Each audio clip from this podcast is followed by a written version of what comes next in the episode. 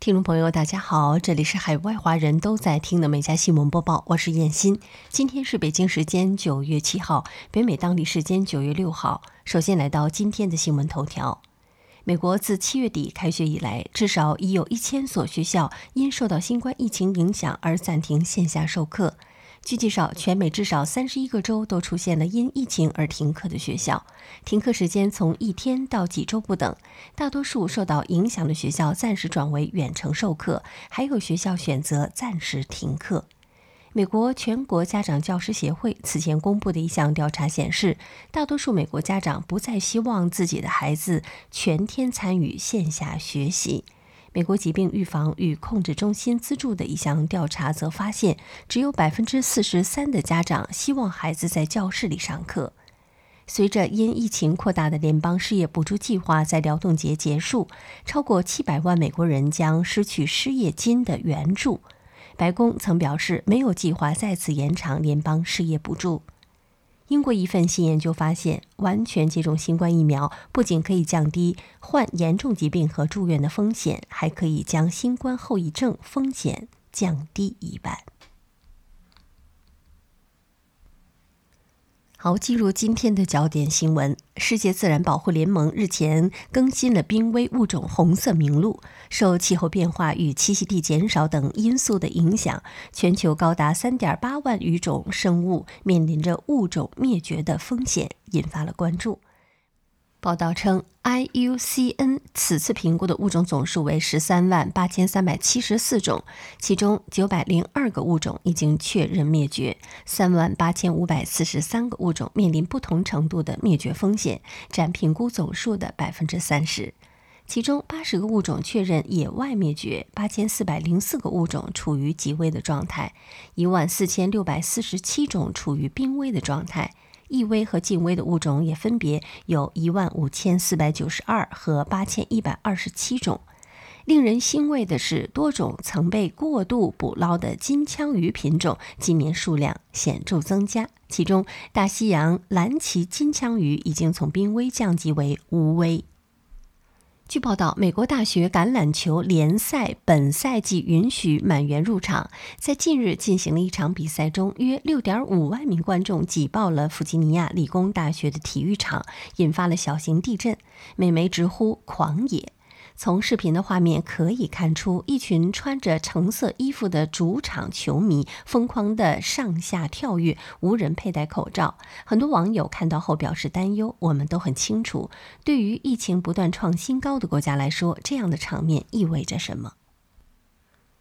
据报道，飓风艾达造成的死亡人数仍在持续上升。截止到目前，路易斯安那州的死亡人数至少为十三人。尽管路易斯安那州已在尽全力恢复电力，但是根据相关网站的数据，报道发布的时候，该州仍有五十九点一万家庭和企业用户断电。路易斯安那州东南部和密西西比州西南部的主要电力公司 Entergy 表示，艾达损坏或摧毁了这两个州的两千两万两千五百六十七根的电线杆、两万六千七百二十九根电线以及五千二百六十一台变压器。与此同时，整个墨西哥湾地区的石油生产行业仍处于瘫痪的状态。截止到目前，该地区百分之八十八的原油生产和百分之八十三的天然气生产都处于暂停状态。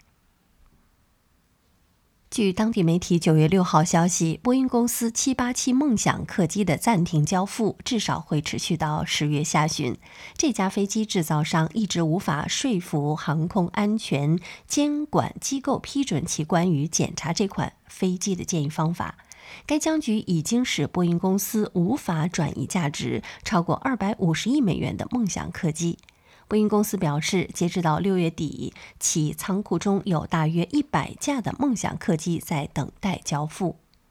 自去年年底以来，波音的737 MAX 和787一直受到电气故障和其他问题之困扰。在中断了五个月之后，波音787在三月份才恢复交付。波音公司发言人说，该公司致力于向监管机构提供完全的透明度，并通过严格的进程与美国联邦航空局合作，恢复波音787机型的交付。据报道，今年一月至八月期间，国税局向全美一千一百万人发送通知，提醒这些民众的个税缴纳存在数学问题，而这一情况是二零二零年的十四倍之多。由于通知措辞含糊、表意不明，不少收信人对此感到头痛不已。《华尔街日报》举例称，一名纳税人称被告知报税误差高达十五点四万美元，但国税局的通知里却丝毫没有注明出错的原因。美国财富杂志称，造成这种情况的原因可能与美国疫情期间的经济刺激方案有关。很多人在申领政府的疫情补贴后收入增加，但这部分收入也要计税。《华尔街日报》也证实，超过百分之八十的收信人是申请过纾困金退税的纳税人。据报道，美国第一夫人吉尔拜登六号起恢复线下教学工作，同时也将成为了美国历史上唯一一位丈夫入主白宫后仍从事全职工作的第一夫人。作为教师，吉尔拜登认为线上授课比线下教学困难得多。他表示自己非常期待重返校园授课。据介绍，吉尔拜登已经在北弗吉尼亚社区学院任教十多年。根据新学期的日程表，他将于每周二和周四从白宫出发，前往学校工作。届时会有美国特勤局人员提供安保服务。根据校园新冠疫情的防控要求，已全面接种疫苗的吉尔拜登在校期间将全程佩戴口罩。他将教授大学写作课程，班级人数十八人。据报道，该国因脱欧造成屠夫危机，农场不得不用焚烧的方式销毁近十万头活猪。英国养猪协会首席执行官表示，目前英国的屠夫缺口为百分之十五，这导致了八点五万头活猪积压，平均每周积压数还会增加一点五万头。英国每周有二十万头生猪被送到屠宰场，如果不能及时屠宰，就必须用其他的方式销毁，因为继续喂养它们非常不合算。脱欧和疫情导致了数十万人离开英国，除屠夫外，仅食品和饮料行业就有五十万个岗位缺口。移民咨询委员会曾经向英国内政部申请给屠夫们批准签证，但并未得到重视。据报道，近日哥伦比亚广播公司一名女记者称，自己在拍摄电视预告片的时候遭到了球迷多次的干扰侵犯。报道称，这名女记者叫林赛高夫。当日的视频显示，她站在了北卡罗来纳州美国银行体育场的大厅里，拿着麦克风准备播报相关新闻的时候，不断有粉丝冲进镜头内大喊大叫，据称还触碰了她和她的设备。请不要碰我。他对一位闯进他镜头并且触碰他肩膀的男粉丝说：“视频显示，在被多次干扰后，高夫离开现场。高夫后来在推特上写道：‘第一个人碰了我之后，我开始原地打转。还不仅仅如此，太令人感到不舒服了。我们能不能尊重一下他人的空间？’”英媒揭露，王室已制定了一项秘密计划，一旦已届九十五岁高龄的英女王伊丽莎白二世驾崩，应该怎样应对？王室对这份敏感文件外泄大感愤怒，也令人质疑是否保安出现漏洞。据报道，这项机密计划名叫“伦敦桥行动”，本来只有王室和政府内部的少数人知道，不知道何故外泄即被传媒报道。据披露，这项计划详细列出了女王驾崩后要做的事情。白金汉宫拒绝对上述消息置评，但一名内幕人士透露说，官员感到非常不高兴，形容这是一次残忍和不道德的外泄事件。据报道，科索沃一名三十三岁的男子近日吞下了一部老式手机，四天后才去医院寻求帮助。在普里什蒂纳的一家医院内，医生给一名男子做手术，将一个带有微型摄像机的设备通过口腔射入其消化道中。医生发现了卡在男子体内的手机的一部分，花了两个小时将它取出来。经过检查，手机已经在男子体内分成了三部分。医生说，最令人担心的是电池，因为它很可能会在肚子里爆炸。这名医生还表示，他知道患者是故意吞下手机，但并不清楚原因。这是他职业生涯中做的最奇怪的手术。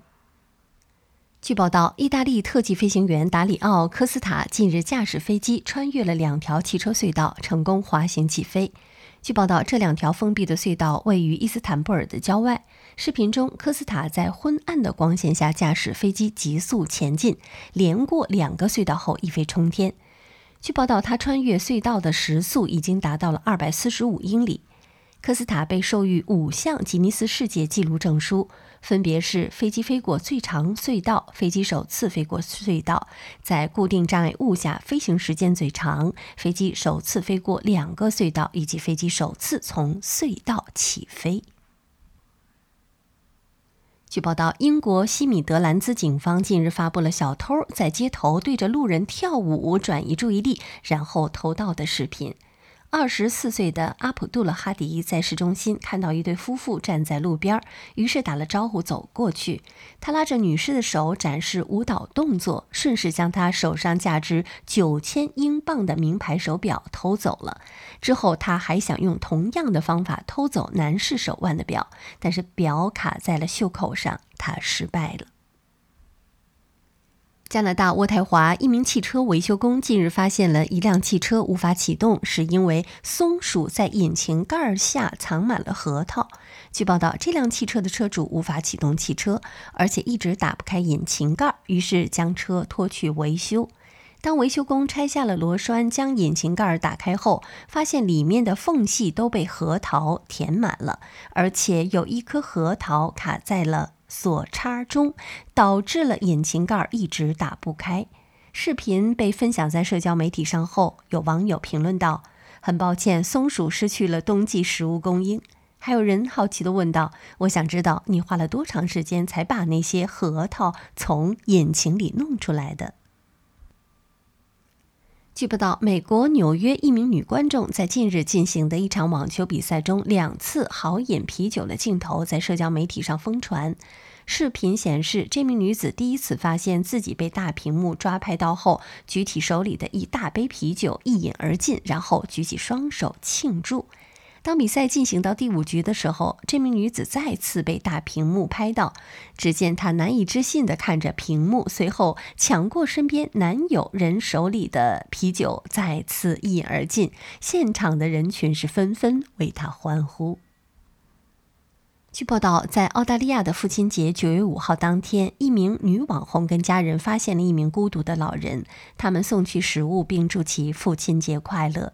这段感人的视频在网上流传，获得网友的点赞。女网红跟家人正坐在昆士兰黄金海岸海滩上吃父亲节的早餐，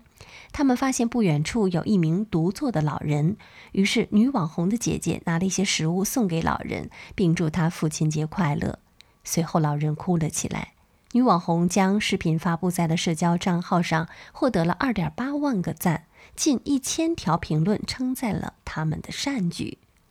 好，以上就是今天美加新闻播报的全部内容，感谢收听，我们明天再会。